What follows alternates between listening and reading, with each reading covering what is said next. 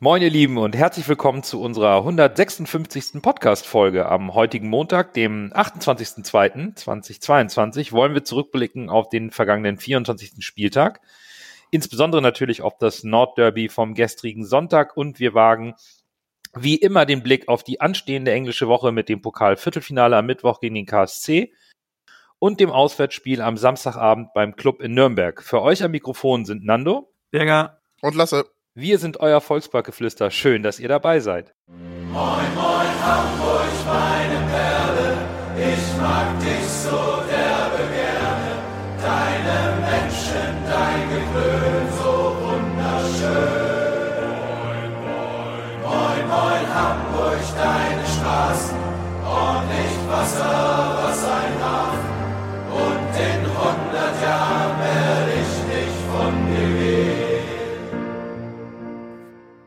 Bevor wir mit unserer gewohnten Rückschau auf den äh, Spieltag beginnen, begrüßen wir unseren beliebten und von euch und auch von uns sehr geschätzten Podcast-Kollegen von Sportstown Hamburg bei uns. Seine Expertise wird bei seinen Gastauftritten bei uns von euch immer sehr gelobt. Und passend zum Nordderby und zur anstehenden Woche ist er wieder hier. Moin Max. Moin Jungs, nur der HSV. Ähm, wie geht's euch? Ja, wie, wie es einem so nach einem Sonntag so geht. Den Umständen entsprechend. Genau, den Umständen entsprechend, würde ich sagen. Ähm, aber mal zu dir. Du, bei dir sieht's ja äh, podcastmäßig richtig gut aus. Du warst unglaublich fleißig, hast viele sportliche Themen rund um die Hamburger Vereine beleuchtet. Was waren denn so die Highlights, die du uns auch unserer Hörerschaft mal so ans Herz legen kannst? Ja, gerne. Ähm, ich habe jetzt äh, seit ja, einigen Monaten das zweimal die Woche gemacht, um mich am Wochenende so ein bisschen auf die sportlichen Events kümmern zu können. Also HSV, St. Pauli, Hamburg Towers, Handball und Co. Und dann eben unter der Woche immer die Interviews. Und da habe ich jetzt diese Woche mit dem äh, Vorstandsvorsitzenden des Hamburger Rugbyverbands äh, gesprochen. Äh, auch sehr interessant. Äh, große Community. Ist bei den Lokalrivalen vom FC St. Pauli angesiedelt. Aber ähm, grundsätzlich erstmal mega spannend. Dann äh, die andere Sportler mit dem Ei, Hamburg Sea Devils. Ähm, da habe ich mit dem Trainerstaff gesprochen, dem neuen für die neue Saison, ähm, auf cool. Englisch. Also alles Amerikaner, äh, College-Erfahrung mit Legenden zusammen gecoacht und äh, sehr nett gewesen da vor Ort. Und jetzt zum Fußball. Äh, am Donnerstag ähm, kann ich schon verraten, ist Christoph Holstein, Sportsstaatsrat äh, von Hamburg zu Gast. Äh, da geht's um die um das Stadion für Altona 93. Da gibt es gerade viele Diskussionen, äh, wie groß das nun werden soll, wer da alles spielen soll. Ähm, und ähm, ja, wem das dann äh, am, am meisten nützt, äh, Altona oder Teutonia. Ähm, und dann passend auch dazu ähm, geht es am nächsten Woche, geht es an der nächsten, am nächsten Sonntag, Montag, ähm, dann darum, äh, um die Aufstiegsrunde in Oberliga und Regionalliga hier, in, hier im Norden. Äh, ziemlich spannend, wie es da jetzt äh, vorangeht, gerade für die Hamburger Clubs. Und ja, zum Nord Nordderby habe ich heute Morgen auch meinen Senf dazu gegeben. Aber ausführlicher wird's ja jetzt hier. Das stimmt. Und das Stadion, das ist doch das, was da am Diebsteich gebaut wird, auf dem alten ThyssenKrupp-Gelände, ja, genau. ne? Ja. ja, genau. Das ist, äh, das ist ja Altona versprochen worden. Genau. Ähm, damals, als sie ihre Adolf Jäger Kampfbahn ähm, verkauft haben für Wohnungen. Und jetzt will ja der Stadtrivale Ottensen oder der äh, Stadtteilrivale Ottensen in die dritte Liga und will ein Stadion haben und jetzt geht's halt darum, sollen sie damit spielen und ist das dann in Ordnung? Und äh, ja, fand ich äh, sehr gut, dass da ähm, diese Folge zustande gekommen ist. Die andere Perspektive wollen wir in den nächsten Wochen auch nochmal aufgehen. Eben von Teutonia Ottensen und dem Hamburger Fußball Fußballverband, meine Herren. Zeit, dass wir hier loslegen. Also ihr hört schon, Max ist richtig fleißig, alles rund um Hamburg. Äh, einfach abonnieren oder bei äh, Twitter at sportstownhh folgen und ähm, da bekommt ihr dann alles rund um den Hamburger Sport. Dann lasst uns loslegen in bester Volksparkgeflüster-Manier und zum Aufwärmen mal ein bisschen auf den vergangenen Spieltag schauen. Diesmal haben nämlich äh, nahezu alle Teams aus der oberen Tabellenhälfte gepunktet. Äh, Nürnberg ist zum Beispiel mit im Geschäft, hat die Lücke ein bisschen schließen können mit ihrem Sieg. Und ja, ab Platz 8 wird die Lücke dann, was den Aufstiegskampf angeht, dann doch etwas größer. Ich glaube, ähm, so hin und her, wie es auch immer geht, aber ich glaube, zwischen eins und sieben wird sich das am Ende entscheiden, oder? Das denke ich auch. Also ähm, wir haben jetzt, jetzt ja Nürnberg, finde ich, ähm, hat sich zu beweisen und da haben sie nächste Woche dann gegen uns die Chance, das zu tun. Wenn sie dort Punkten würde ich sagen, die schließe ich nicht aus. Jetzt hatten sie zwei Spiele gegen schwächere Gegner oder mit formschwache Gegner mit Regensburg und Rostock. Ähm, da musst du, da musst du gewinnen. Ähm, und sie hatten ja auch ein bisschen Probleme äh, nach den, äh, nach dieser Klatsche gegen Ingolstadt, die natürlich nicht so fallen darf. Ich würde Nürnberg jetzt noch nicht wieder äh, mit reinrechnen. Aber ja, ein schwerer Gegner wird es auf jeden Fall für den HSV.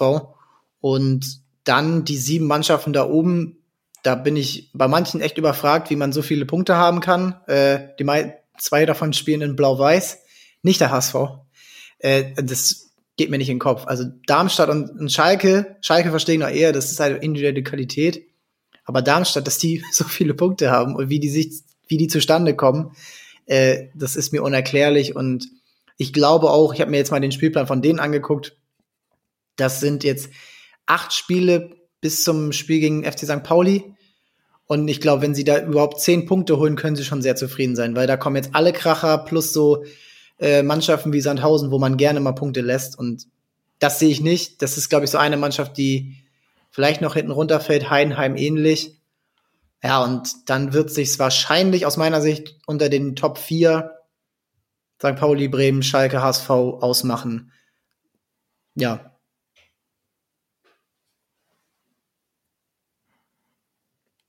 Ja, was mich gefreut hat, ist, dass äh, Schalke 1 zu 1 gegen Karlsruhe gespielt hat.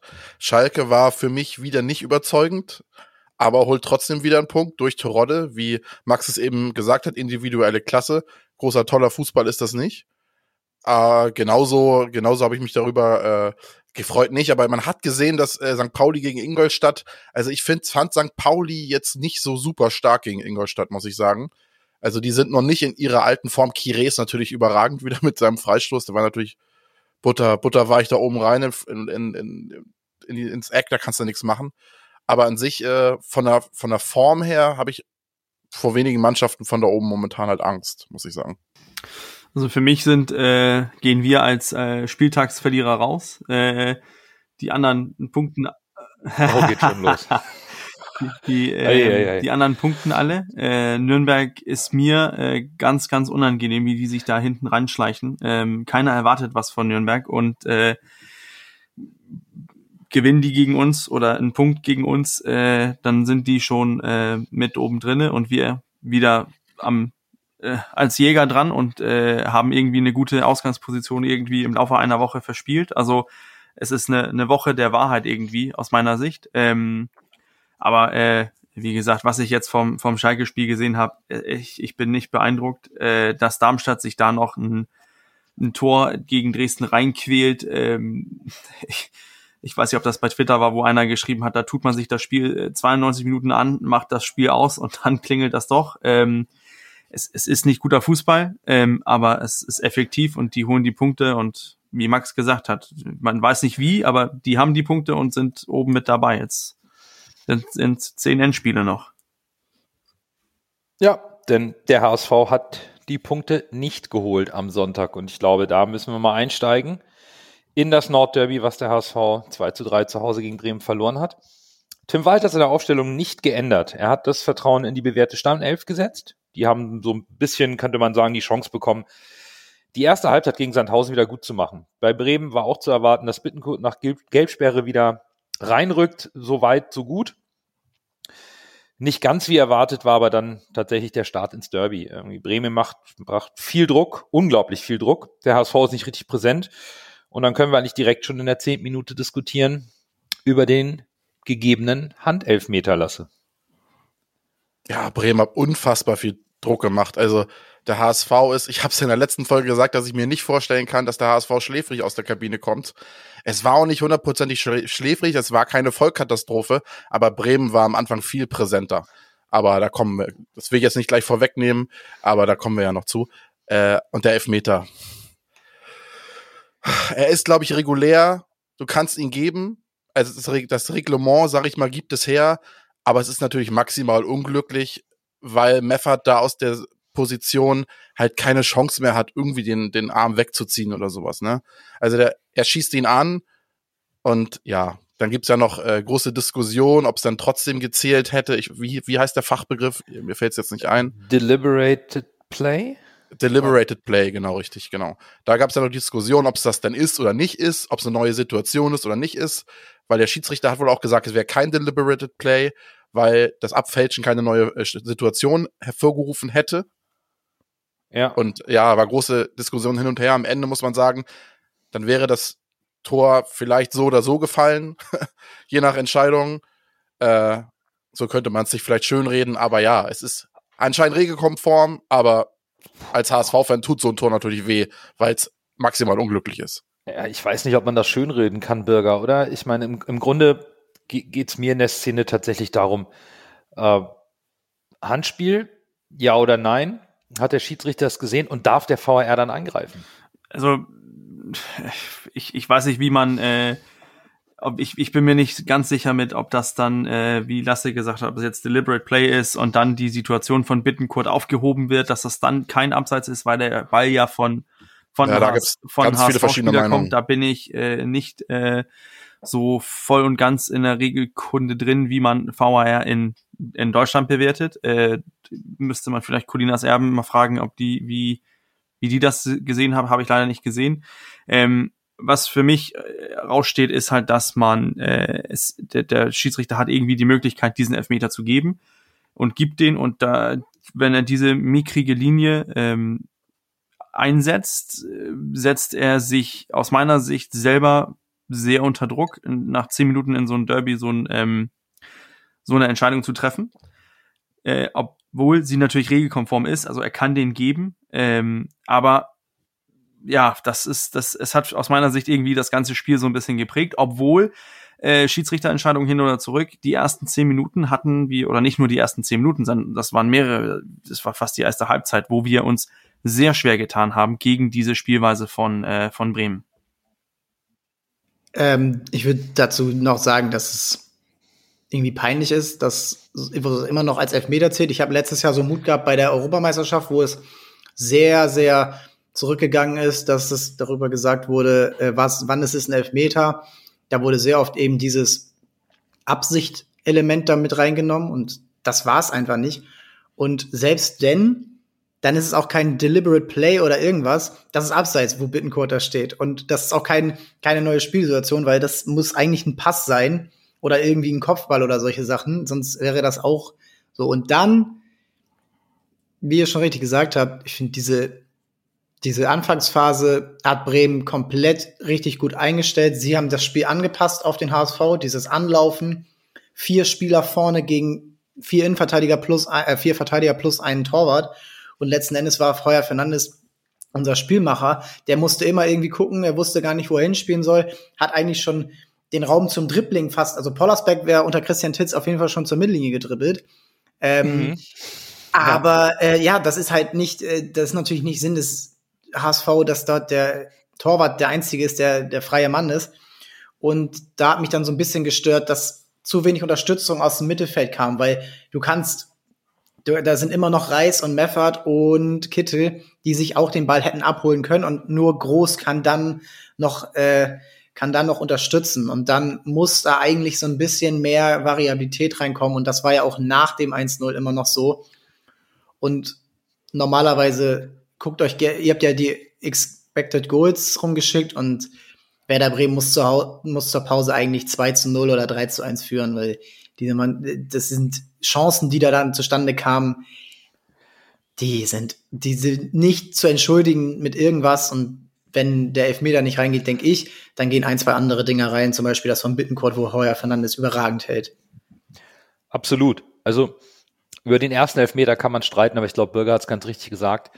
Wenn der Schiedsrichter in der ersten Situation so eine kleinliche Linie mit VAR hin oder her, er guckt sich das an und entscheidet bei einem solchen Abschluss, wo die Hand, zumindest war es mein Empfinden, sehr eng am Körper liegt und nicht irgendwie rausgeht, da auf Elfmeter, das mag regelkonform sein, aber so eine Linie anzusetzen, da hast du ja keine Wahl mehr, ähm, unglaublich kleinig zu pfeifen. Du, du musst es dann ja durchziehen. Das ist ja auch, so stark Bremen auch war, dem HSV wird ein Tor aberkannt, weil Glatzel in der 19. Minute ein bisschen gegen Toprak den, Körper einsetzt, die Hand vielleicht, der macht da draus unglaublich viel, fällt in seinen Keeper und dafür wird das Tor dann abgepfiffen. Der Schiedsrichter hat sich da, glaube ich, ein bisschen selber in die Bredouille gebracht mit dieser Linie, mit dem Elfmeter.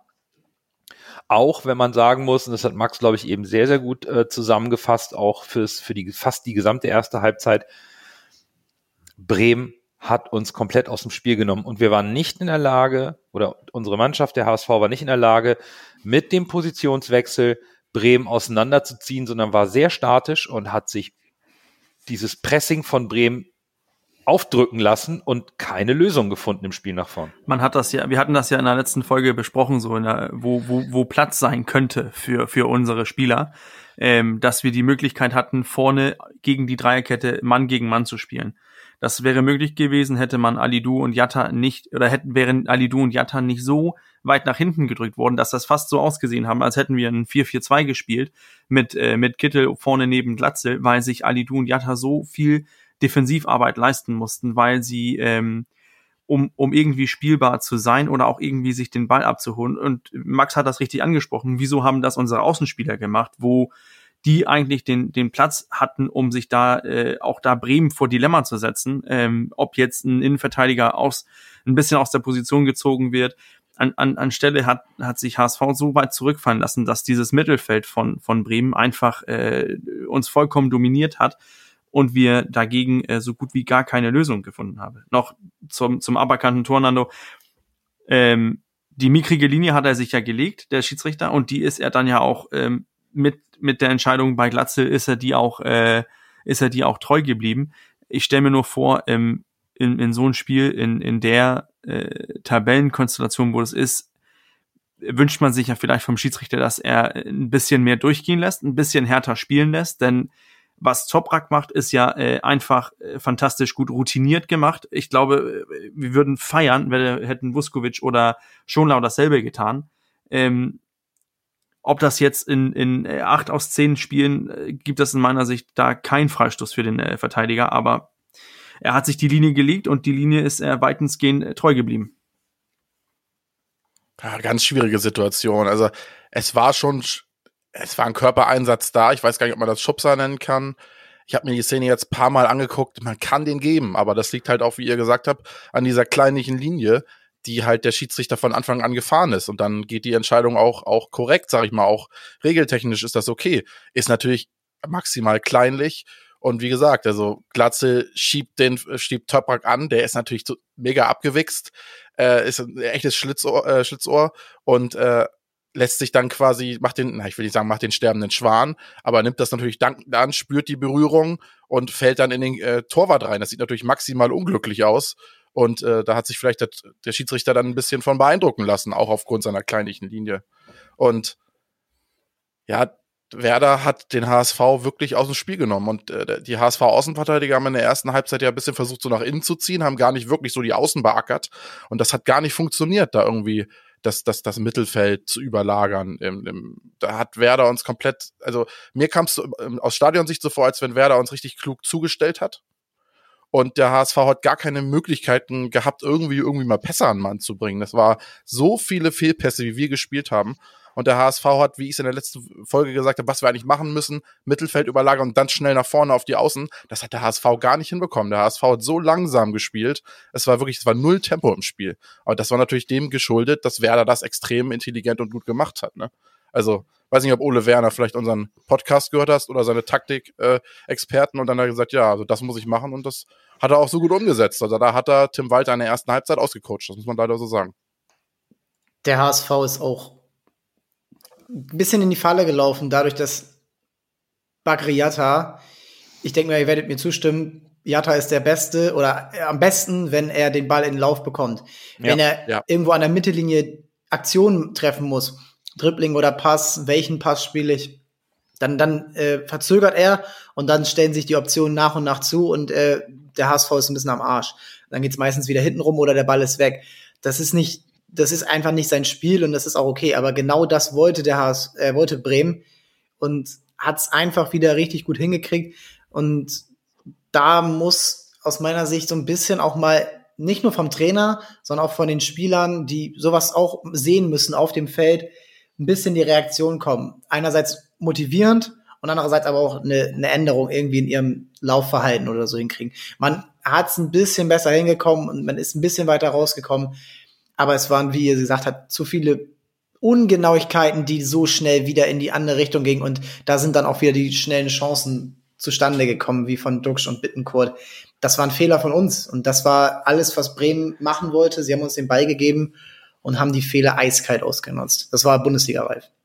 Es fehlte so ein bisschen die, die Ingame, das Ingame-Coaching auf dem Platz durch die Mannschaft, durch die Führungsspieler, dass man das erkennt und selber schneller Korrekturen vornimmt. Ein Trainer kann ja immer sehr, sehr aus meiner Sicht ein bisschen, es ist sehr schwierig, sofort einzugreifen. Als Spieler auf dem Platz kannst du eher kurz kommunizieren, dich selber etwas anders stellen.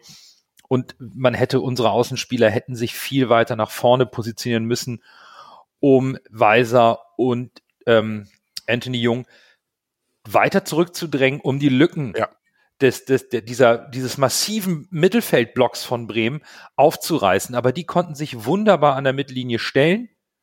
Die mussten uns ja auch gar nicht so richtig mit ihren Stürmern anlaufen. Das haben sie übers Mittelfeld gemacht. Über Bittenkurt und Schmid haben die uns angelaufen. Duxch und Füllkrug haben im Endeffekt drauf gelauert, dass bei Ballverlust man das Eins gegen Eins in Strafraumnähe des HSV hat. Also das war schon, da fehlten mir die Lösungen, auch von der Mannschaft auf dem Platz in der ersten Halbzeit. Also man, man, wir hatten ja auch äh, angesprochen, dass äh, durch die Analyse von von meinem Bruder, dass äh, Bremen diesen spielstarken Sechser nicht hatte und, und Bremen braucht den nicht, wenn die so spielen, wie die gegen uns gespielt Ja. haben, denn denn das war äh, Ballverlust HSV, oftmals selbst eingeleitet durch äh, Ungenauigkeit, äh, Pass hinter einen Mann oder so, Balleroberung Bremen und dann direkt, also das war, als, als hätte Mirko Slomka seine äh, Stoppuhr noch angehabt mit sechs Sekunden bis zum Abschluss. Also das ist, äh, Ach, das ja, war, ja. das ging ganz schnell. Und das war ja nicht, dass die ganze Mannschaft von Bremen nach vorne gerückt ist. Es waren diese vier Spieler, äh, Bittenkurt, Schmid und dann Duxch und Füllkrug. Die sind nach vorne gerannt. Sobald Bremen den Ball erobert hat, sind die einfach nach vorne gerannt. Der Rest ist, hätte zurückbleiben können. Er hat es auch oftmals getan, weil, weil es, ähm, Mhm. Und wir waren damit komplett überfordert. Nicht, dass man irgendwie eine Möglichkeit hatte und so sagt, okay, wir versuchen mal äh, Bremen ein bisschen zu kommen lassen, immer mal ein bisschen hinten, bisschen weiter hinten rum gespielt hat, dass man vielleicht gesagt, okay, wir investieren mal den einen Spieler mehr im Spielaufbau. Sagen wir, äh, Reis kommt runter, Kittel, oder nein, nicht Kittel, sondern hier Meffert kommt mit runter. Da bauen wir mal mit ein paar Leuten mehr auf, versuchen da irgendwie Spielraum zu schaffen. Das hat man nicht getan. Man ist einfach weiter stur auf Plan A äh, weitergefahren und hat diesen dann bis zur Pause hin halt nicht geändert. Und das hat uns, äh, uns wehgetan und hätte uns auch vielleicht ein Tor mehr oder zwei sogar äh, kassieren können. Ja, so ist es. Es ging halt nur mit 0 zu 1 in die Pause, aber auch vollkommen verdient. Ihr habt es eben alle angesprochen. Bremen hatte noch mehrere Möglichkeiten zu erhöhen. Und im Grunde ist es unserem Keeper zu verdanken, dass es nur 0-1 stand. Wir haben die fehlende Präsenz, die fehlende Idee im Spiel des HSV in der ersten Halbzeit angesprochen, auch die, die nicht vorhandenen Lösungen, um sich daraus zu befreien. Was mir aber dabei noch etwas oder sehr negativ aufgefallen ist, war das Pendant zu Jatta auf unserer linken Seite, nämlich Farid Alidou und seine Körpersprache. Jetzt war ich auch mit im Stadion und unabhängig von seiner Wechsel- und Vertragsthematik, aber ihm gelingt nicht viel, aber er nimmt den Kopf nicht mehr hoch. Der, der will nicht weitermachen, sondern resigniert. Und es gab so eine Szene kurz vor der Halbzeit, ich saß halt auf der Süd, konnte genau rüberschauen. Er spielt einen guten Ball von der Außenlinie, zieht nach innen, ist frei, fordert den Ball, bekommt den Pass nicht. Und was macht er? Er schüttelt mit dem Kopf, schlägt die Hände vors Gesicht und winkt ab. Das ist eine Attitüde in einem Derby, wo ich einfach sage, boah, da passt aber einiges mehr nicht bei Alidu als nur ein kleines Formtief. Ähm, ja, ist immer schwer. Ist, ähm, ich bin, ich will, ich will da nämlich immer nicht so kritisch sein. Ich habe auch gern mal abgewunken oder gemeckert. Ähm, Ja. Aber es ist, es ist eben gerade im Stadion genau das, was du sagst. Du hast es im Stadion gesehen und es haben sicherlich noch tausend andere gesehen. Das, das ist nicht positiv. Du musst die Leute mitnehmen, du musst deine Mitspieler mitnehmen und das kann er nicht. Er ist 20, er hat andere, ja, er hat vielleicht, er, ist vielleicht einfach ein bisschen, es geht alles sehr schnell für ihn, äh, innerhalb von zwei Monaten vom Regionalligaspieler zum umworbenen Supertalent. Ähm, ich finde es immer auch komisch, dass Eintracht Frankfurt immer noch nicht diesen Transfer offiziell gemacht hat. Ich weiß nicht, woran das liegt. Ähm, Ich bin jetzt mal ganz ketzerisch. Wenn er so weiter spielt, wird das auch nicht passieren. Ja, ich weiß nicht, was da für Vereinbarungen hinter sind, aber vielleicht ist das, vielleicht bedrückt ihn sowas natürlich auch. Das will, ist normal. Es ist auch, ähm, es ist manchmal auch so ein bisschen dieses Mesut Özil-Syndrom, dieses äh, Körpersprache. Ähm, ähm, allerdings hat er auch eben nicht diese Leistung auf Dauer gebracht, dass er sich sowas erlauben kann auf Dauer. Und er hat eben Ersatz von hinten und der hat- ist dann zur zweiten Halbzeit gekommen und besser gespielt. Ähm, und er ist eben, wie gesagt, er, Jude Bellingham hat vor ein paar Tagen bei den Rangers genauso was, ich weiß nicht, ob ihr das gesehen habt, wie er Nico Schulz zur Sau macht. Äh, fand ich schon krass für einen 18-Jährigen, aber er ist halt auch mit Abstand der beste Spieler da. Er, der kann sich sowas noch eher erlauben. Ähm, ich fand es gut, dass äh, er dann auch runtergegangen ist, obwohl ich auch äh, Jatta fast mit runtergenommen hätte. Das war nicht sein Spiel. Allerdings, andererseits kannst du Jatta auch nicht, kannst du den nicht runternehmen, weil er ist immer gefährlich. Er ist immer wieder, er ist bis zur 90. Minute topfit und körperlich stark und wenn ihm nichts gelingt, ist er immer noch der schnellste auf dem Platz. Ja, ähm, ich find's krass, wie, wie stark dann reagiert wurde. Das wollte ich noch sagen, um so ein bisschen überzuleiten zur zweiten Halbzeit. Tim Walter trifft die richtigen Entscheidungen und er auch nicht nur taktisch, sondern auch mental, weil nach 25 Sekunden das 1 zu 1 zu machen und in äh, Sandhausen war es ähnlich, gegen St. Pauli war es auch ähnlich. Äh, der HSV kommt wahnsinnig gut äh, zur zweiten Halbzeit raus und ähm, das, das muss am Trainer liegen und ich glaube, da findet der Mann die richtigen Worte für diese Mannschaft. Ja, aber er findet sie momentan, glaube ich, nicht bei Farid Alidou. Und es geht gar nicht Ja. darum, Alidou zu bashen oder irgendwie den, ähm, den jungen Spieler irgendwie dem jetzt irgendwie den Fans zum Fraß vorzuwerfen, sondern es geht so ein bisschen auch darum, haben wir vielleicht wieder zu vorschnell gehypt? Ist diese Leistungsstelle, die er jetzt hat, normal? Muss man ihn vielleicht sogar schützen? Muss man ihn rausnehmen? Ich meine, Lasse Bürger, wir diskutieren ja immer vorm Spiel über die Aufstellung, auf was würden wir uns einigen? Und wir hatten uns geeinigt, aufgrund der Leistungskurve von Alidu und Chuck Vetaze, wir hätten Chuck Vetaze von vornherein spielen lassen. Lässt sich im Nachhinein natürlich immer prima sagen, dass der ein besseres Spiel gemacht hat in der zweiten Halbzeit. Aber man merkt schon, dass die Leichtigkeit bei Alidu, die ist weg und jetzt kommt dann vielleicht noch ein bisschen falsche Körpersprache dazu. Da ist so ein kleines Loch und kann man sich das leisten als ambitionierter Verein, den Spieler um des Entwicklungswillens oder um des, das Bild nach außen, was man verkaufen möchte wegen Transfergeschichten und so, ihn spielen zu lassen? In meinen Augen, wenn das jetzt mit Eintracht Frankfurt stimmt, äh, sehe ich keinen Grund, warum man ihn jetzt auch in seiner Formkrise oder in seinem Formtyp spielen lassen soll. Also er ist quasi weg, wenn man den offiziellen Nachrichten glaubt. Er ist momentan außer Form. Du hast einen Jacques Vertatze auf der Bank, der bis jetzt eigentlich immer relativ gute Leistung gezeigt hat. Warum sollst du ihn nicht runternehmen? Deshalb, das war ja auch unser, unsere Idee dahinter, ne? warum wir das Mhm. gesagt haben letzte Folge. Und äh, die Leistungen geben ihm nicht recht, die er momentan bringt. Ich kann verstehen, warum, was der Gedanke dabei war, ihn zu bringen mit seiner Schnelligkeit und sowas. Aber äh, es konnte halt auch null ausgespielt werden. Gut, das lag jetzt auch hauptsächlich an Werder Bremen, dass die uns so gut ausgeschaltet haben, auch die Außenspieler. Aber äh, äh, seit, ja, man weiß nicht, wie es gewesen wäre, wenn das taktisch vielleicht ein bisschen besser gelaufen wäre, ne? Ob dann Alidu auch besser funktioniert hätte. Aber rein einzeln betrachtet äh, gibt für mich keinen Grund momentan, warum er das nächste Spiel noch in der Startformation spielen sollte, stehen sollte. Was mich halt immer wundert, Bürger, ist, Max hat es eben richtig angesprochen. Tim Walter schafft es, wenn es in der ersten Halbzeit nicht gut läuft, die Mannschaft richtig anzupacken. Er sagt das Richtige, er stellt richtig um. Dann funktioniert aber auch ein Jatta. Das hat er gegen Bremen in der zweiten Halbzeit auch getan. Ein Chuck Vetaze kommt rein und funktioniert. Andere Spieler werden eingewechselt und funktionieren. Bei Alidu schafft er es momentan nicht.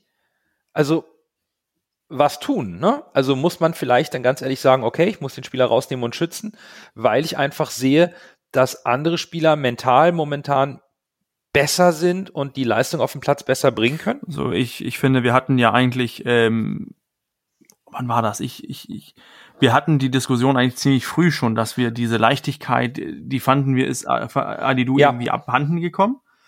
Ähm, er hat immer noch in der Startelf gestanden, äh, hat jetzt auch im Derby gespielt. Jetzt ist die Frage natürlich, war das jetzt seine letzte, ähm, seine letzte, seine letzte Chance in der Startelf? Ein Spieler weiß ja auch selber, wann, wann er schlecht gespielt hat. Ich glaube, ein, ein äh, Ali Du war auch darüber genervt, dass man dass er so weit hinten den Ball holen musste, dass er so weit, sich so weit hinten fallen lassen musste, um auszuhelfen. Dazu kommt dann natürlich noch, wann war er zuletzt an einem Tor beteiligt? Ich kann mich nicht dran erinnern.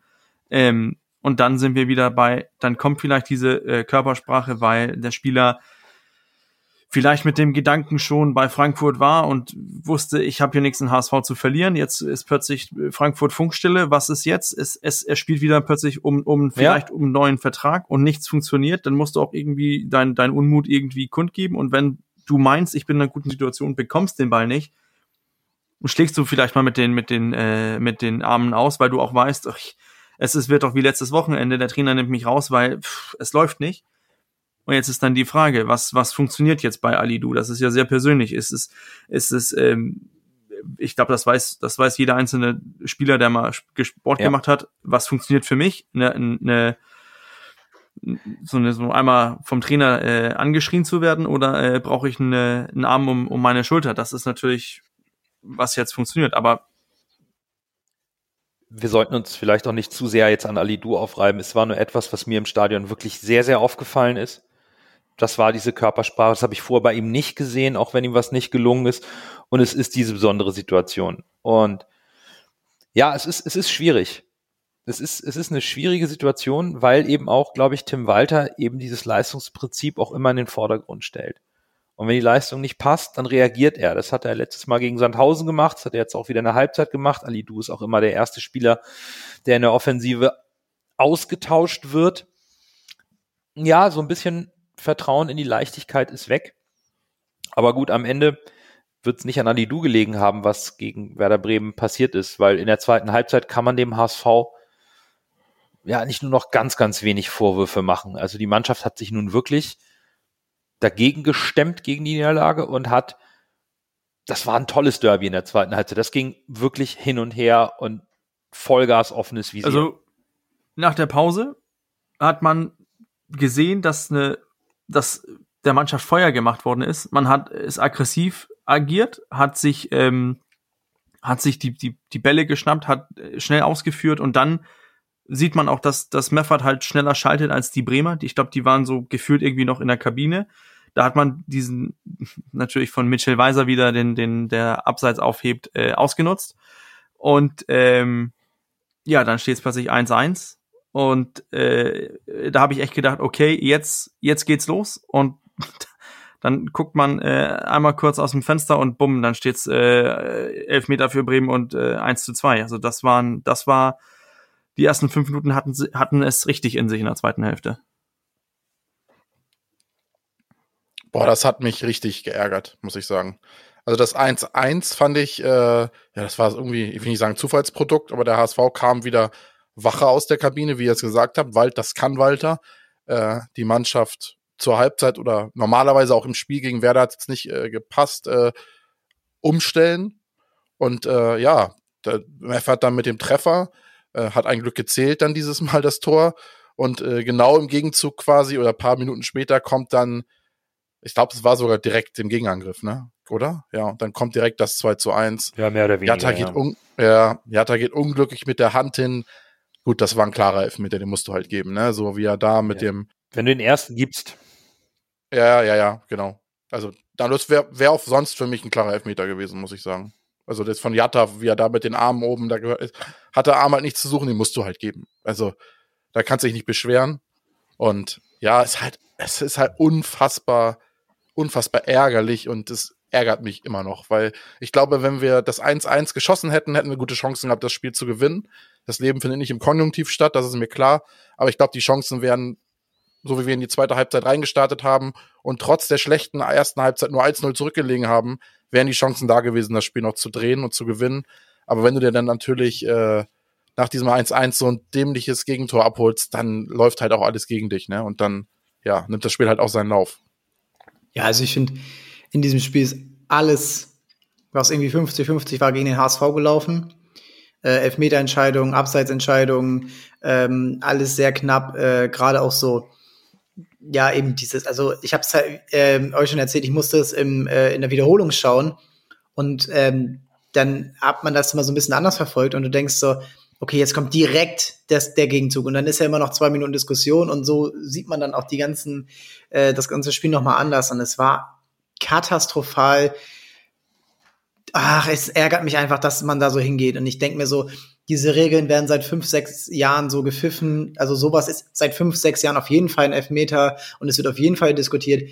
Lass die Hände unten. Das ist, das verstehe ich nicht und das sind unnötige Dinger, die Werder Bremen ja wieder auf die Siegerstraße gebracht haben. Und ja, sie sind eine Bundesliga-reife Mannschaft, finde ich. Aber ähm, dann ist es der HSV auch. Und ähm, das sind so Sachen, wo man sich denkt, ja, das, das darf einfach nicht passieren. Jatta spielt jetzt auch nicht erst seit gestern Fußball. Ähm, es ist einfach ärgerlich, dass du dir so die, die Früchte nimmst und ja, da musst du wieder von vorne anfangen. Ne? Da musst du wieder anlaufen. Dann kann Bremen sich wieder zurückziehen. Sie, Bremen ja. musste dieses Spiel mehr gewinnen als wir. Weil in Bremen unentschieden spielt, dann sind sie die Tabellenführung los. Dann sind sie ähm, ja so ein bisschen an der ersten großen Challenge unter Ole Werner gescheitert, weil alle anderen Spiele waren bisher gegen ja Teams aus dem Mittelfeld oder weiter unten. Und ähm, die mussten hier gewinnen. Und das ist so ärgerlich, dass du dann dir so selbst dich äh, beraubst und dann wurde es halt wieder schwerer. Und dann, ja, um ein bisschen weiter zu gehen, hätte ich mir von Walter gewünscht, dann so 55., 60. vielleicht mal was Unkonventionelles zu machen und mal einen zweiten zentralen Stürmer reinzubringen. Weil man hat gemerkt, je mehr sich Bremen zurückziehen kann, weniger Pressing, habt ihr auch wieder in euren äh, schönen Statistiken äh, gezeigt. Ähm, Bremen musste nicht mehr so doll pressen, der HSV hatte mehr Ballbesitz, der HSV hatte mehr Aktion im Mittelfeld, aber Glatzel war vorne verloren gegen diese drei richtig guten Innenverteidiger. Und da konnten die immer wieder Überzahl schaffen, immer wieder. Und da hätte ein zweiter Spieler, vielleicht Winsheimer, vielleicht aber auch Kaufmann, es mal gebraucht, um mal Bremen vor was anderes zu stellen, mal sie zu, zu Handlungen zu zwingen, die sie nicht vorhersehen. Und da, aus meiner Sicht, da hat Walter dann das, was er durch die Halbzeit gut gemacht hat, durch dieses Mentale, durch dieses Power, die Power, die sie damit rausgekommen sind, so ein bisschen mh, hm, vielleicht eine Chance vertan. Man kann, man kann ihm jetzt keinen großen Vorwurf machen, weil man kam auch trotzdem zu Chancen. Aber ich hätte mir vielleicht mal so, ein, so einen kleinen Kniff gewünscht, wo man sagt, hier, da, jetzt nimmt mal das, äh, nimmt diesen Zug mal Werder Bremen. Hm, schwer zu sagen. Dann fällt natürlich auch wieder durch so eine blöde Aktion das 1 zu 3, kommen wir gleich noch zu, erzählt eh erstmal ähm, ja, so eine Phase, in der der HSV auch gerne mal, äh, wenn es ein bisschen anders läuft, auch mal 2 zu 1 führt nach 56 Minuten. Ich finde es halt so ärgerlich, dass der HSV so gar nicht geschafft hat, seine schnellen Außen, Adidu, Jatta, Schakwetatze, Kittel auch, der ja immer so ein bisschen wechselt, äh, so gar nicht in Szene setzen konnte, weil, nee, weil das, ist halt genau das. Ja, genau. Und es war halt genau das, was diese drei Innenverteidiger können. Die sind nicht schnell, aber gerade Toprak vorneweg haben ein überragendes Stellungsspiel. Und dann hast du natürlich als Glatzel, der jetzt, der ist jetzt nicht langsam, aber auch nicht super schnell, hast du halt keine Chance als einzelner Stürmer gegen drei solche versierten Innenverteidiger mit so einem guten Stellungsspiel. Ne? Und dann nimmst du da halt Glatzel so komplett aus dem Spiel raus. Ne? Ich würde ja widersprechen, dass Friede schon sehr schnell ist für einen Innenverteidiger. Und ja. dann Jatta immer noch äh, hier Anthony Jung und die konnten ihn immer ein bisschen abwürgen. War schon, das sind schon richtig gute Spieler da hinten bei Werder. Schon, aber ich glaube, Lasses Punkt hat was für sich. Wir haben, wir haben nicht es geschafft, Bremen oft in eine 1 gegen 1 Situation in der eigenen Defensive zu bringen. Ne? Also genau, die konnten sich immer, sie konnten sich immer absichern, weil, und ich glaube, Max, da hast du einen guten Punkt getroffen. Vielleicht, Bürger, kannst du als Coach da auch noch was zu sagen.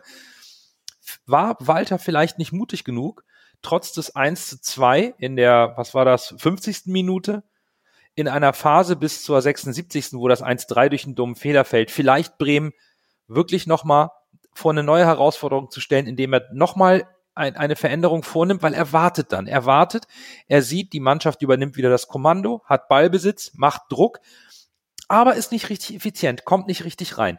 Hätte man da im Derby vielleicht ein bisschen mehr Mut zum Risiko haben müssen, um früher auf den Ausgleich zu gehen?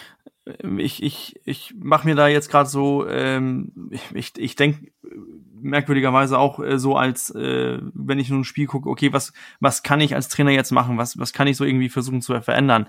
Ähm, ich glaube, wenn du, wenn du stehst am, am Seitenrand, du siehst, deine Mannschaft hat eigentlich das, das Ganze im Griff, irgendwie, da, da fehlt, ähm, da fehlt dieses, dieses eine, die eine Möglichkeit, die dann eventuell den Ausgleich herbeiführen kann.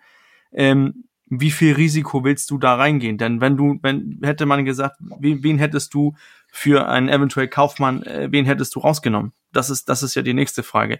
Du, ein, ein Reis im, aus dem Mittelfeld schwer, schwer rauszunehmen äh, in der Situation.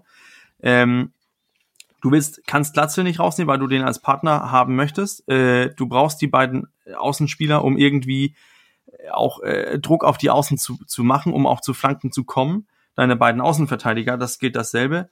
Dann es, es bleibt dir nicht viel Möglichkeiten, denn, denn den einen X-Faktor-Spieler, den du hast, Sonny Kittel, den nimmst du in solchen, in einer so einer Situation, wo es nur äh, 1 zu 2 steht, nimmst du ihn auch nicht raus. Da, da ist, da mhm. verstehe ich schon, wieso Walter aus meiner Sicht von seinem Konzept so ähm, überzeugt ist, dass er sagt, nee, das, wir spielen hier unseren Spiel weiter. Er hat ja gesehen, Bremen wurde hinten immer äh, hat sich mehr und mehr fallen lassen, ist mehr und mehr stehen geblieben hatte auch, äh, hat, konnte auch keine Konter setzen, hat auch keine zweiten Bälle so festgemacht, die sie dann nutzen konnten, bis auf diesen einen, der dann äh, saß. Ähm, daher, ich, ich, ich sehe es schwer, wann hätte Walter das wechseln müssen und, und wie, wie, wen hätte er rausnehmen sollen? Das ist nämlich auch die Frage, denn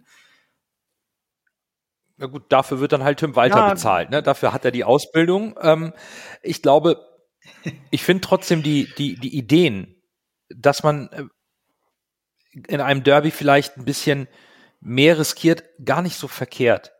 Vielleicht ist es natürlich, wir sprechen natürlich nach dem Spiel. Wir haben das Spiel verloren. Es war ein packendes Derby. Es war ein intensives Derby. Und vielleicht muss man dann auch einfach anerkennen, dass Bremen das Spielglück jetzt am Sonntag hatte, was wir im Hinspiel hatten. Da hatte Bremen auch viele Chancen, die gingen aber nicht rein. Unsere gingen dafür rein wenn zwei Mannschaften sich auf so einem Niveau auf Augenhöhe begegnen, ist es vielleicht auch ein Stück weit Spielglück, aber das versucht man natürlich irgendwo zu beeinflussen und ich fand schon, dass, dass die Hereinnahme von Kind Zombie für Reis das Übergewicht im Mittelfeld noch mehr zugunsten des HSV hat ähm, ausschlagen lassen. Ja, äh, da wollte ich gleich einsteigen. Da hast du jetzt, eigentlich schon vorweggenommen, weil äh, Birger hat es natürlich gut gesagt. Du kannst eigentlich nicht so einen rausnehmen. Ich wäre dann so wahrscheinlich auf Dreierkette gegangen, aber das ist natürlich ein riskantes Ding, wenn du es nie gespielt hast. Äh, und dann stellst du hinten um, Haya kann sowas spielen und dann würde wahrscheinlich Muheim ähm, ja der sein, der dann rausgeht. Aber wenn du eben nicht umstellst, dann musst du dein Spiel umstellen und dann müssen eben von den Achtern Wege da reingehen. Kittel, Reis oder eben Kinzombie. Und Kinzombie ist dafür der perfekte Spieler. Das ist Kinzombies Stärke. Kinzombies Stärke ist nicht das Spiel aufbauen. Kinzombies Stärke ist reinstechen und dann die Tore machen. Da hat er richtig gute Phasen früher in Kiel und auch mal, ich erinnere mich an so ein Spiel gegen Wiesbaden, wo er mal zwei Tore gemacht hat. Ähm, Geisterspiel war das, glaube ich, unter Hacking.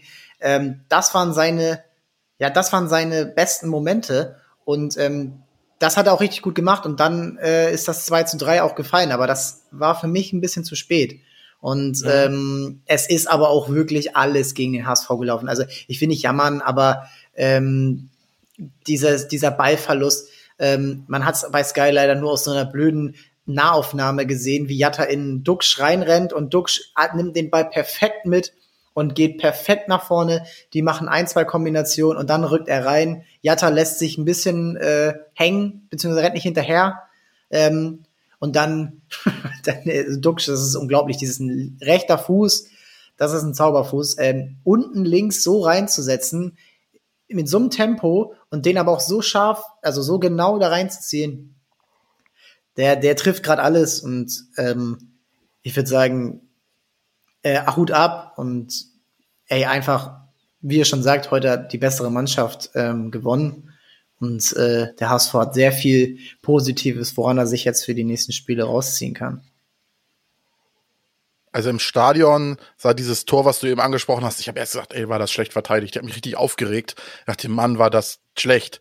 Dann habe ich es nochmal im Real Life im Fernsehen gesehen und dachte ich, boah, war das gut gespielt. Aber es war nicht nur ja. schlecht vom HSV, sondern das war wirklich überragend gespielt von Werder Bremen. Und dieser Abschluss, den Duxch da macht, das ist schon, das war schon große Klasse, muss ich ehrlich sagen. Das war richtig, das war ein richtig starkes Tor. Das war wirklich brutal gut rausgespielt. Also ich habe ich hab eine Frage, so jetzt, so nach dem Spiel. Äh, ich, ich, sitze zurück mit diesem ähm, Gefühl, dass äh, Bremen war eine Stunde lang so insgesamt aus meiner Sicht die bessere Mannschaft. Die hatten auch das Spielglück und wir waren die letzten, die letzte halbe Stunde waren wir die bessere Mannschaft. Heißt für mich, dass wir in den letzten zwei Spielen haben wir anderthalb gute Halbzeiten gespielt oder ja, anderthalb gute Halbzeiten. Also für mich, äh, du hast es eben gesagt, Max, das ist so viel Positives, was der HSV mitnehmen kann.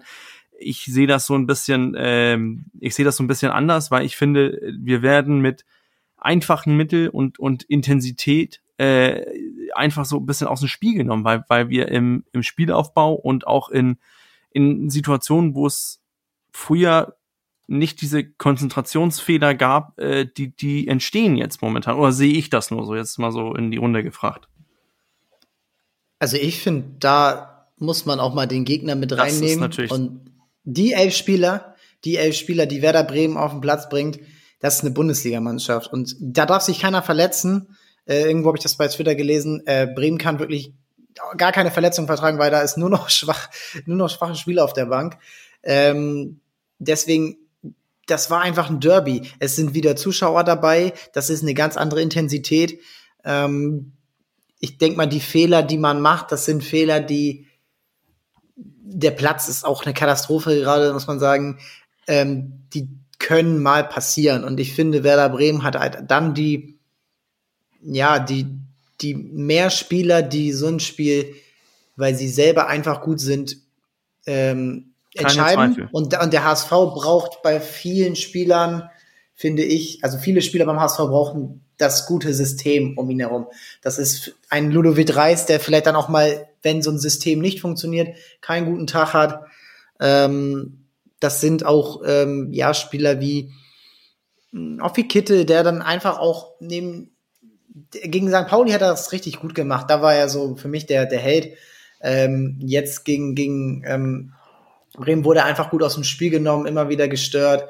Ähm, da, das ist vielleicht einfach der Unterschied. Und ich meine, wenn ihr vor zwei Jahren gesagt hättet, Bremen steht mit dieser Mannschaft auf dem Feld, dann hättet ihr wahrscheinlich alle gedacht, äh, die spielen noch Bundesliga. Auf der anderen Seite hat, hat Bürger nicht ganz unrecht. So ein bisschen Klar. eine kleine Formdelle ist da.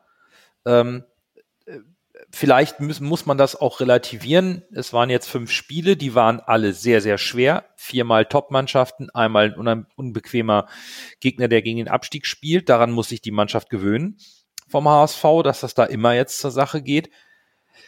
Am Ende sind es elf Punkte. Glaube, nee, zehn. Zehn. Zehn Punkte aus fünf Spielen. Das ist okay. Ein Punkt gegen Bremen wäre natürlich noch schöner gewesen. Aber es wird jetzt, glaube ich, schon auch auf die Antwort in dieser kommenden Woche ankommen. Was, was macht der HSV? Wie reagiert er jetzt auf eine schwache Halbzeit gegen Sandhausen, wo man sich den Punkt noch erarbeitet hat? Und wie reagiert man auf eine Niederlage im Derby zu Hause, die erste Heimniederlage der Saison, nachdem man in der zweiten Halbzeit wirklich alles reingeworfen hat, aber eben ein bisschen das Glück fehlte? Das sind schon Fragen für die Analyse der kommenden Spielen und für die Vorschau, die sehr, sehr interessant sind. Also man muss da schon aufpassen. Eben auch die Personalie Ali Du spielt da sicherlich auch mit einer Rolle. Wann reagiert Tim Walter und nimmt den ganz sachlich gesagt formschwachen Ali Du raus und bringt da jemanden, der aktuell besser spielt.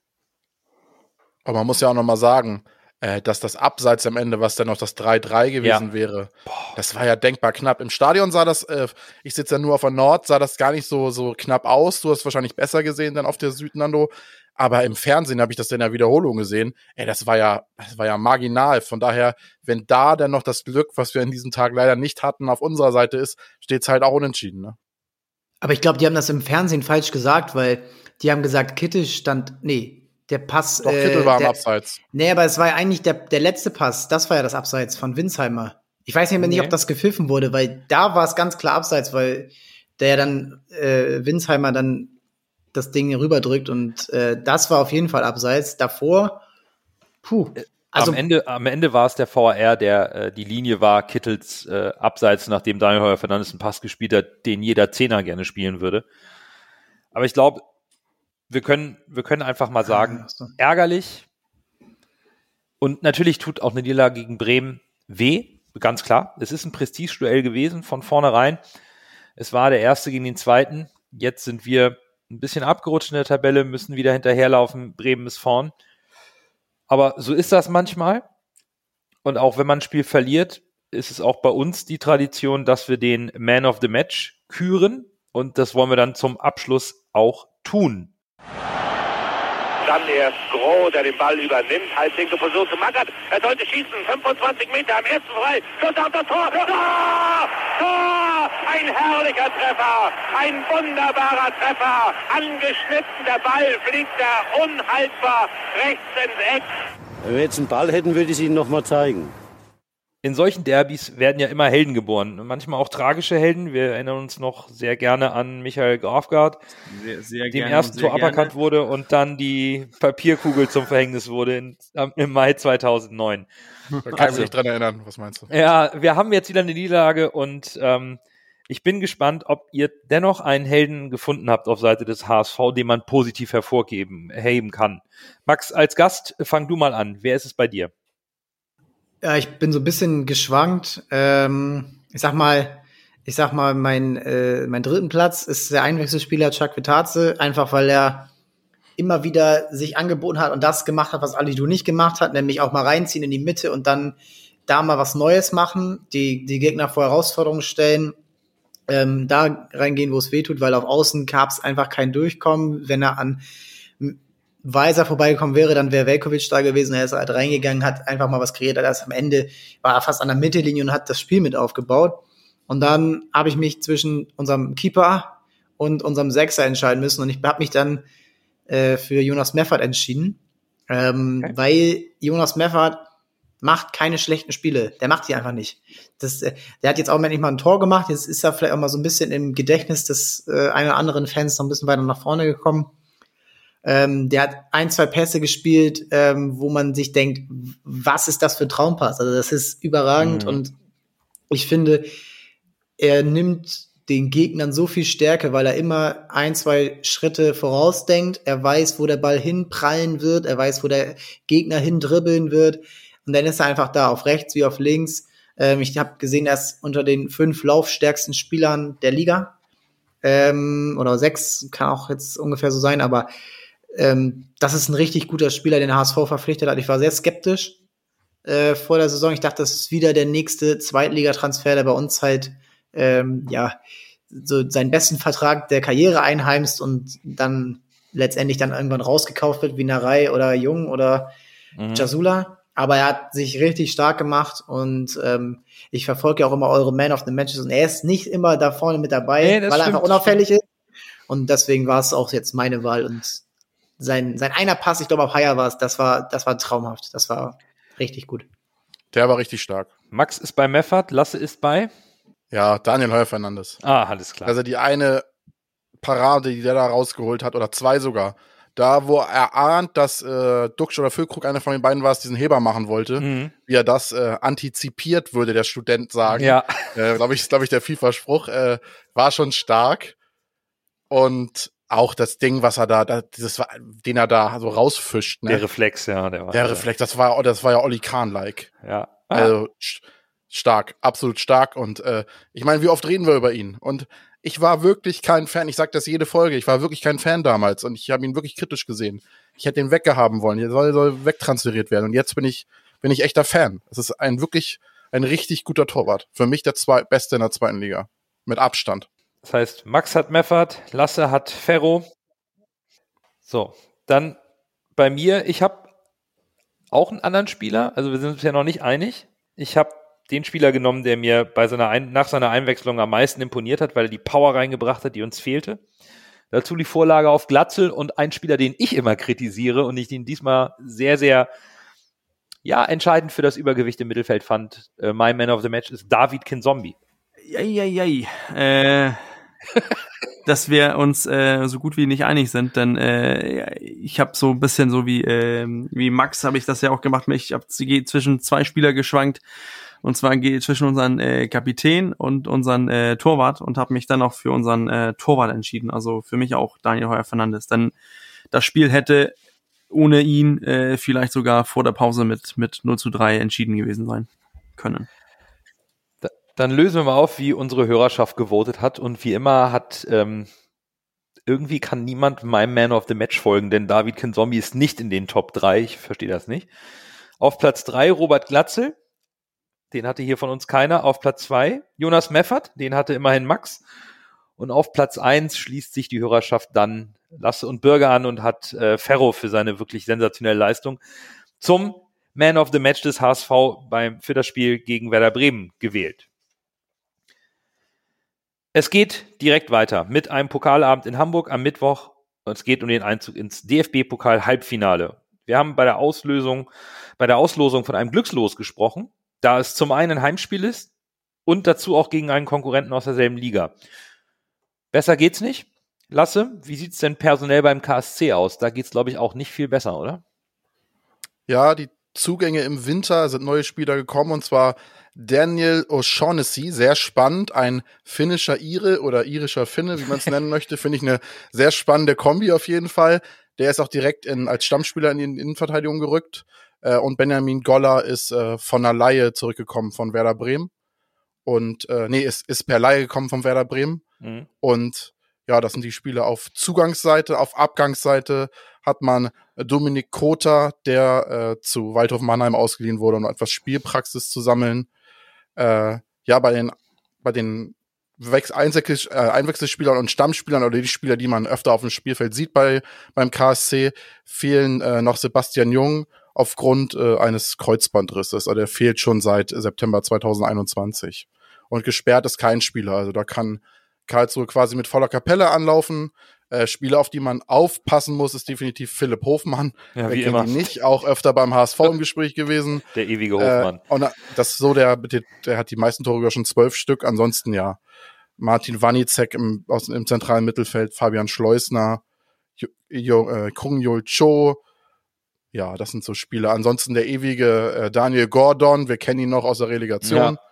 Ja, äh, ja das sind so Spieler, die man nicht außer Ast lassen darf. Gondorf, auch so eine Legende, sage ich mal, bei, beim KSC. Äh, ja, auf die muss, muss man aufpassen.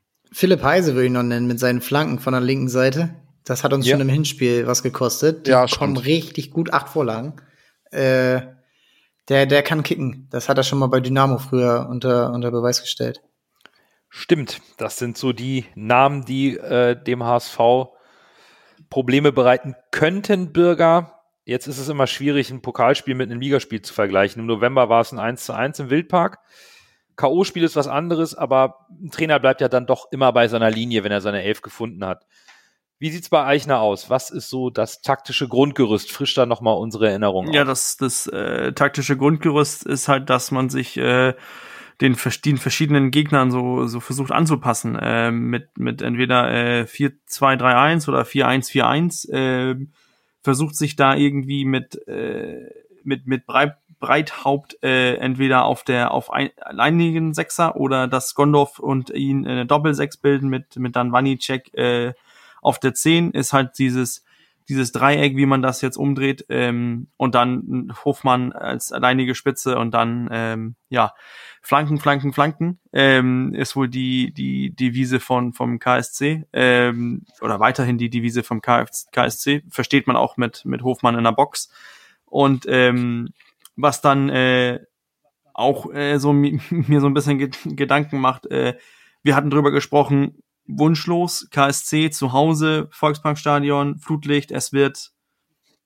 es wird ein super Abend. Und dann haben wir drüber gesprochen, der, die Formdelle vom HSV und dann guckst du auf die Formtabelle vom, äh, vom KSC. Die kommen mit einem 1-1 gegen, gegen Schalke, haben dann in, in Kiel gewonnen, haben Nürnberg äh, 4, zu, 4 zu 1 geschlagen. Dann sind die gegen Sandhausen ausgerutscht und äh, haben gegen Bremen verloren, aber die, deren äh, Formpfeil zeigt deutlich nach oben und unser so eher so planscht vor sich hin, so aus meiner Sicht. Ja, Flanken und Kopfbälle, ne? Das ist so ein bisschen das KSC-Spiel, viertbeste Mannschaft oder viertmeisten Flanken in der Liga, viertmeisten gewonnenen Kopfballduelle. Dazu kommt natürlich noch Max, dass neben dem HSV und dem KSC St. Pauli und Hannover im Viertelfinale stehen. Bayern und Dortmund sind raus. Dank der Auslosung wird es also mindestens einen Zweitligisten im Halbfinale geben. Und die Teilnahme bringt auch mal eben eine Prämie von zwei Millionen Euro.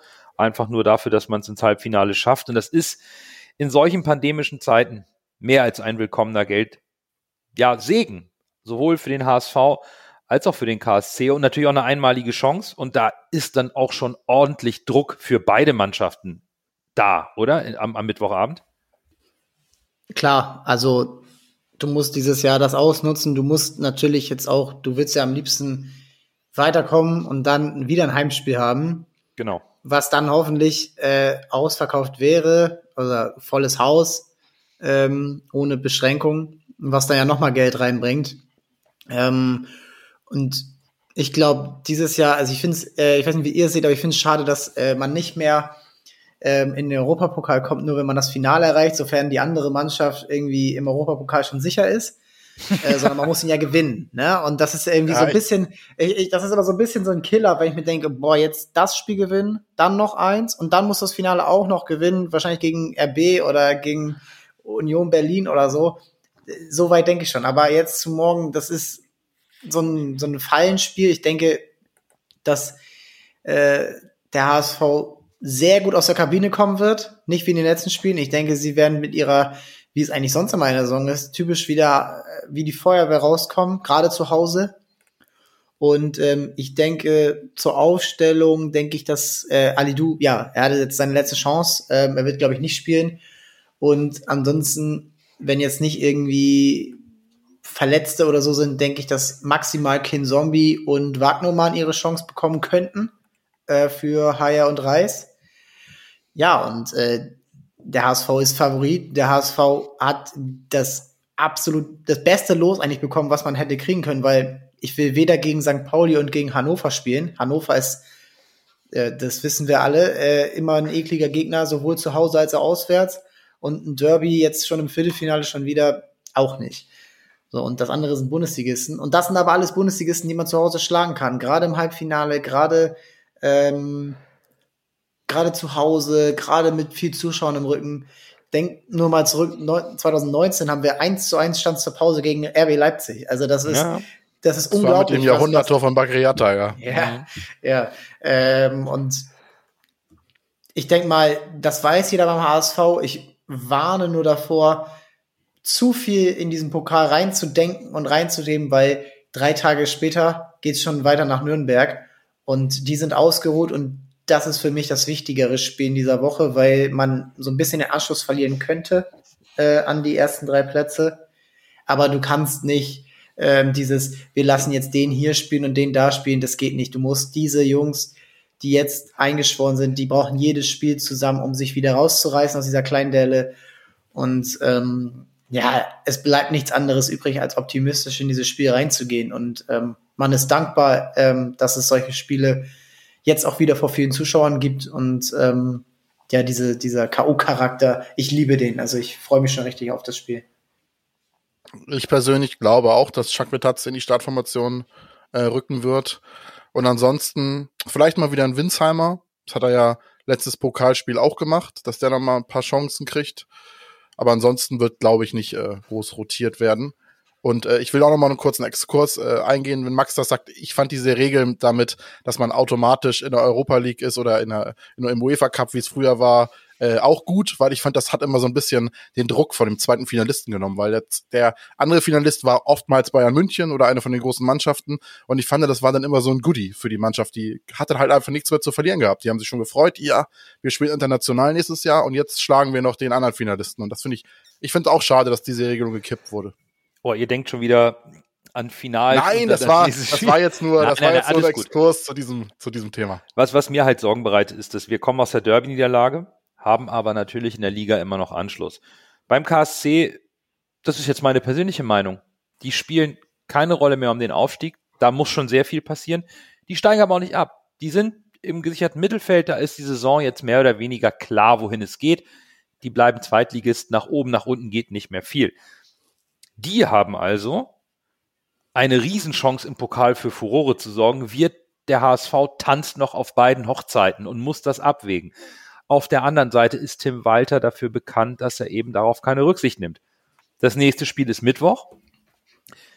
Was so Personalien angeht, Ali Du haben wir jetzt viel diskutiert. Ich glaube auch, Chuck Vitaze ist jetzt dran. Wagnermann direkt von Anfang an, der hat gerade mal ein paar Minuten gespielt. Ich glaube, das wird die einzige Umstellung sein, die er da macht.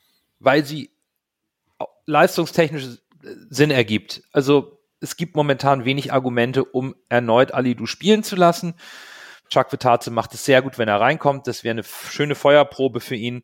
Und ansonsten viel mehr sehe ich bei Tim Walter jetzt am Mittwoch nicht an personellen ähm, Veränderungen. Viel mehr hingegen hoffe ich und wünsche mir, dass er mental wieder besser an die Spieler rankommt, dass die hellwach aus der Kabine kommen, weil ich glaube, eine weitere Halbzeit zu verschlafen können wir uns gegen den KSC im Pokal nicht erlauben, weil nur hinterherlaufen, das kostet viel zu viele Körner und das ist riskant. Ich möchte, und das braucht auch die Mannschaft, mit einem positiven Gefühl aus Hamburg dann nach Nürnberg zu fahren.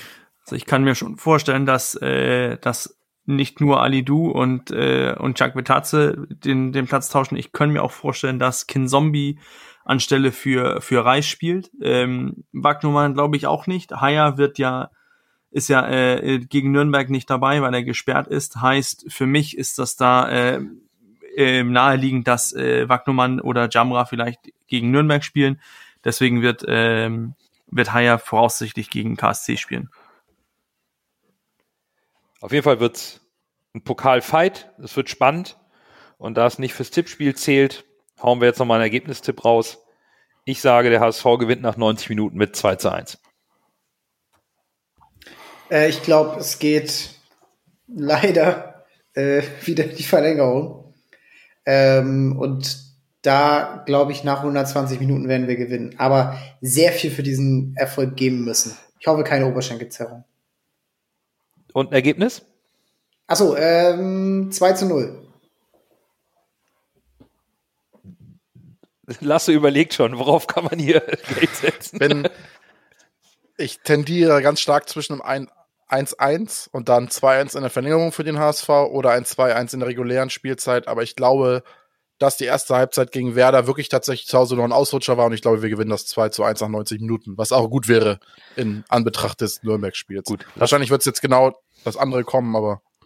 Lasse und ich sind uns einig, Bürger. Also das ist ja, ist ja wiederum, äh, du hast das ja auch eben angesprochen, ja, das ist das Spiel der Saison für, für den KSC. Die haben nichts zu verlieren, können sich, äh, ja, die Saison ist nicht mehr gefährdet. Es kann die hauen da 120 Prozent rein und ich bin gespannt, ob wir da standhalten können. Aber einen knappen 1 zu 0 Sieg äh, für uns nehme ich doch mit.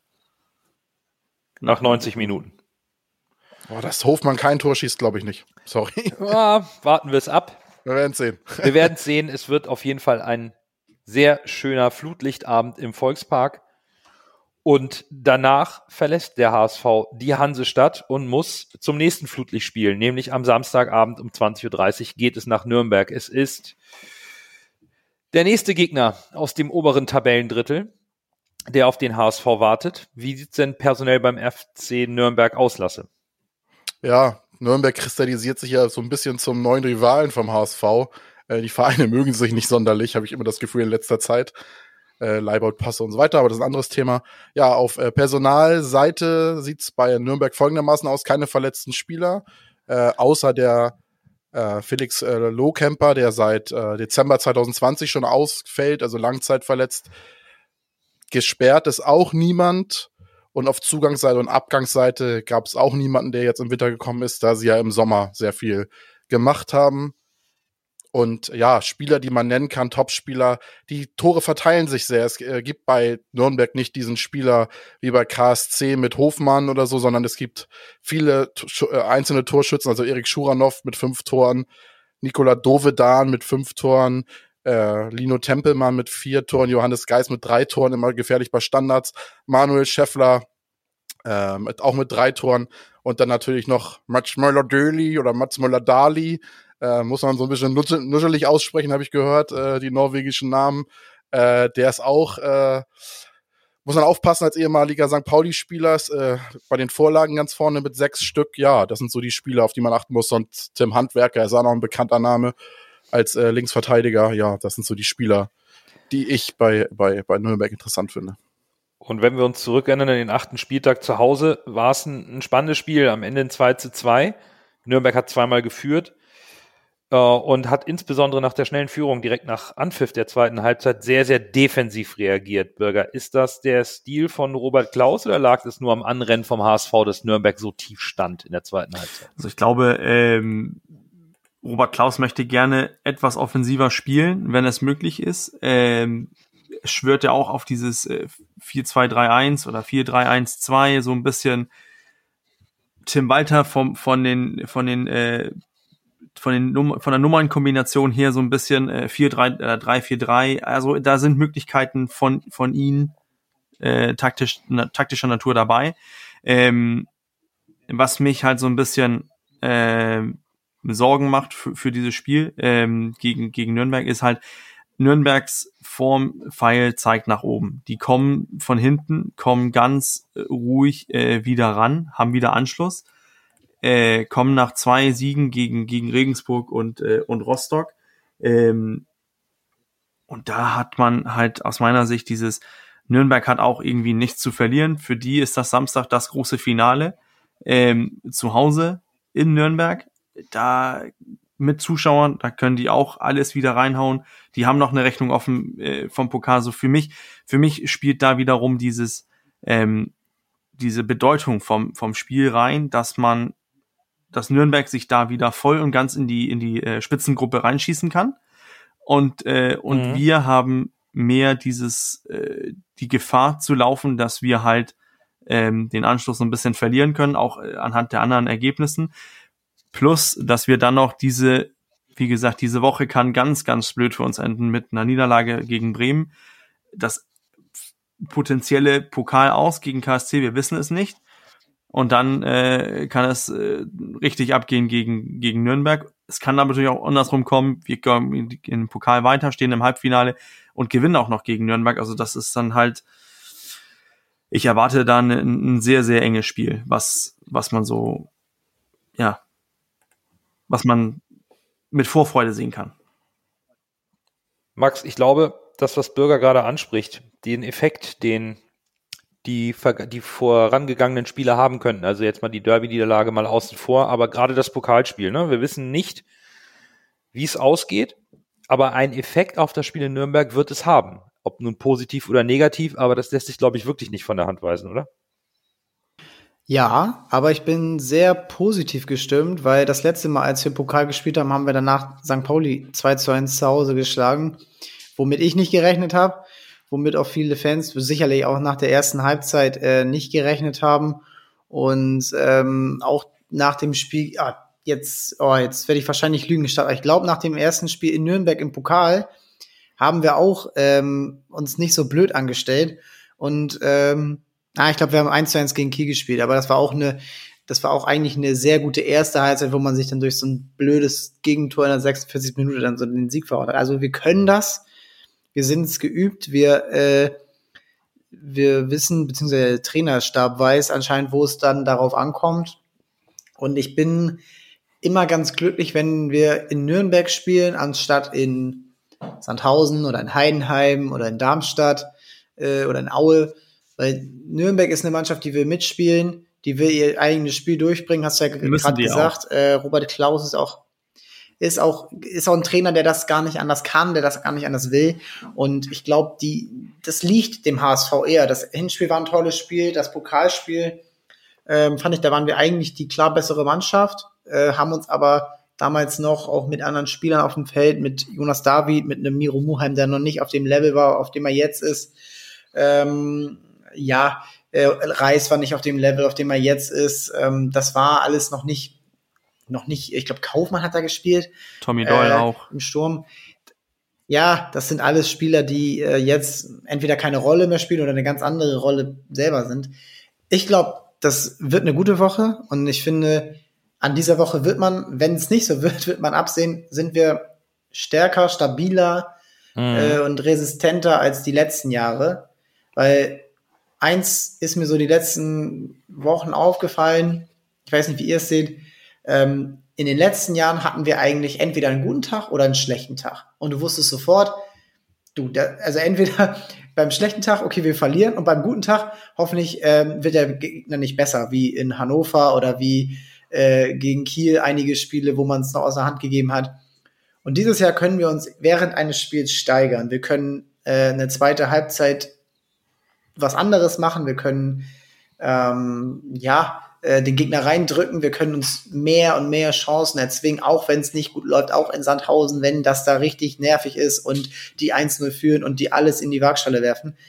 Das macht mich mutig und das macht mich für die Wochen danach auch mutig, wenn es dann eben in diese typischen Duelle äh, im April geht, wo wir die letzten Jahre sehr, sehr viele Punkte haben liegen lassen. Und ich finde, man sollte optimistisch sein. Gerade auch, weil die anderen Gegner sich jetzt alle um den Aufstieg, äh, die alle noch gegeneinander spielen. Und ich finde, der HSV hat dieses Jahr die beste Möglichkeit und die beste Ausgangslage, ähm, noch eine sehr erfolgreiche Saison zu gestalten. Ob es dann am Ende reicht für den Aufstieg, das äh, wird zu klären sein. Aber ich finde, unabhängig davon kann man mit sehr viel Optimismus in die letzten Wochen reingehen und auch in das Spiel Nürnberg. Lasse, du hast eben auch noch mal die, die Geschichte mit Nürnberg angesprochen. Ne? Ich meine, die war in dieser Saison auch noch mal besonders. Nürnberg war ungeschlagen bis zum elften Spieltag, trotz uns ein Unentschieden ab. Dann schießen wir sie aus dem Pokal, dann ging es für die ein bisschen auf und ab, sind aber trotzdem immer noch oben im Aufstiegsrennen mit dabei. Jetzt wird Moritz Heyer fehlen. Das ist auf jeden Fall klar, das wissen wir. Der hat seine fünfte gelbe Karte. Tim Walter muss also definitiv seine Startelf, ob er es nun gegen den KSC schon macht oder nicht. Aber gegen Nürnberg muss er sie verändern. Und da stellt sich natürlich die Frage auf der rechten Verteidigerseite, Joscha Wagnumann oder Jan Jambra, was passt da besser? Wagnumann hält mehr die Außenbahn, mit mehr die Linie runter sein Tempo. Jambra, der auch gerne mal nach innen zieht und auf der 6 mit agiert. Was kannst du dir da vorstellen jetzt so als spielerisches Element? Wo, wo geht's hin, insbesondere wenn man an Wagnumanns Verletzungshistorie denkt? Also ich könnte mir Wagnermann gut vorstellen gegen Nürnberg. Weil Magnumann auch in meinen Augen körperlich präsenter ist.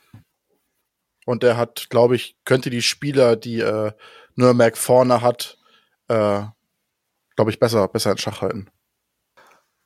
Okay.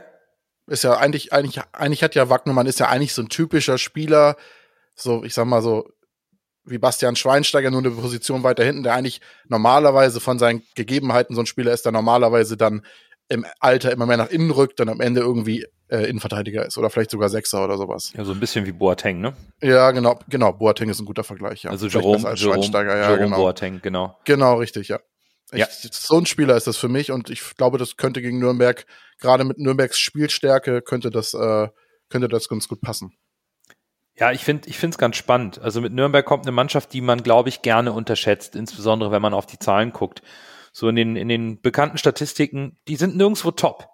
Ne? Ballbesitz 48 Prozent, irgendwo unteres Mittelfeld der Liga, Laufdistanz im Mittelfeld der Liga, to geschossene Tore, Mittelfeld der Liga, gewonnene Zweikämpfe nur auf Platz 14, ein paar Flanken schlagen sie auch, sind auch im Mittelfeld der Liga. Das ist alles so Mittelmaß. Nur in einer Sache nicht. Und das ist die Abwehr. Die Abwehr steht. Die haben erst 32 Gegentore kassiert, damit sind sie mit die fünf beste Abwehr der Liga. Das spricht natürlich dafür, dass obwohl Robert Klaus gerne offensiv spielen lassen will, ähnlich wie Tim Walter, die Struktur bei Nürnberg stimmt. Die stehen gut, die sind sehr diszipliniert, sind frisch und haben natürlich wieder diese große Chance, wenn sie den HSV schlagen, dann ziehen sie, glaube ich, sogar am HSV vorbei, sind voll wieder mit dabei. Der Druck liegt wieder beim HSV, der in dieser Woche, wir haben es eben diskutiert, viel gewinnen, aber auch viel verlieren kann. Und da habe ich so ein mulmiges Gefühl und ich glaube, es wird viel darauf ankommen, wie man jetzt am Mittwoch aus dem Pokalspiel rausgeht, weil ich glaube, so fährt man dann auch wirklich nach Nürnberg. Fliegst du im Pokal irgendwie unglücklich raus, dann hast du zwei Niederlagen zu Hause kassiert innerhalb von äh, vier Tagen. Ich glaube, das ist etwas, das muss so eine junge Mannschaft mental auch erstmal verkraften. Und da wird natürlich Tim Walter sehr gefordert sein. Es ist für mich so ein bisschen auf der Kippe gerade, wohin geht die Saison? Wenn du das, wenn das jetzt schlecht läuft, kannst du auch einen Absturz haben äh, oder eine Delle haben, die du am Ende nicht mehr auffangen kannst. Und das, da bin ich nicht ganz so optimistisch wie Max, weil ich da einfach ein bisschen dieses Bauchkrummeln habe. Ach, stell dich nicht so an. Das wird schon. also, ähm, nee, ich ähm, finde ähm, das schon, schon ernsthaft. Ähm, um das mit dem Druck zu sagen, wann liegt der Druck denn mal nicht beim HSV? Hast du mal eine Sky-Übertragung gesehen? Selbst gegen, man könnte gegen Bayern München spielen und ähm, es würde trotzdem der HSV kritisiert werden, dass sie äh, so wenig aus ihren Möglichkeiten machen. Ähm, nee, ich glaube, Tim Walter ist, glaube ich, da genau der richtige Mann für, weil der will Druck. Der will Verantwortung übernehmen, der will auch diesen Druck haben und den besiegen. Ich finde, das merkt man ihm einfach an und ich finde, das merkt man ihm auch mehr an, selbst wenn es mal in die schlechte Richtung geht. Das hat man in der Hinrunde gerade um diese Phase so Nürnberg 2 zu 2, in Aue unentschieden, in Kiel und Düsseldorf, alles so blöde 1-1-Spiele. Und der hat das angenommen und der hat die Mannschaft in den richtigen Sachen bestärkt. Und ich glaube, wenn jetzt auch eine schwächere Phase kommen sollte, glaube ich, die arbeiten sich daraus. Und das finde ich, diese schwache Phase hatten wir eigentlich schon, die Saison. Und normal kamen die immer erst jetzt. Und da hat sich weder ein Trainer wie Hacking, wie Tune, wie Wolf, die haben sich da alle nicht rausarbeiten können. Und ich glaube, Tim Walter, äh, ja, der, ich bin ein großer Fan von ihm mittlerweile und äh, ich bin auch Fan davon, dass ihm das Vertrauen gegeben wird von Jonas Bolt, der sich anscheinend gemacht hat, der sich seiner Fehler bewusst ist aus den letzten Jahren und ähm, den Spielern das Richtige mitgibt. Ich finde, da ähm, muss man dem HSV mal nach viel Kritik, berechtigter Kritik, die ganzen Jahre, die, ich sag mal, wie sagt man, den, äh, im Zweifel für den Angeklagten, ich glaube, dieses, diese Spiele, die werden, die werden richtig Bock drauf haben, alle, und auch entsprechend da rausgehen. Ich glaube, das können wir als schönes Schlussplädoyer für die Woche nehmen. Die positiven Vibes von Max nehmen wir so mit.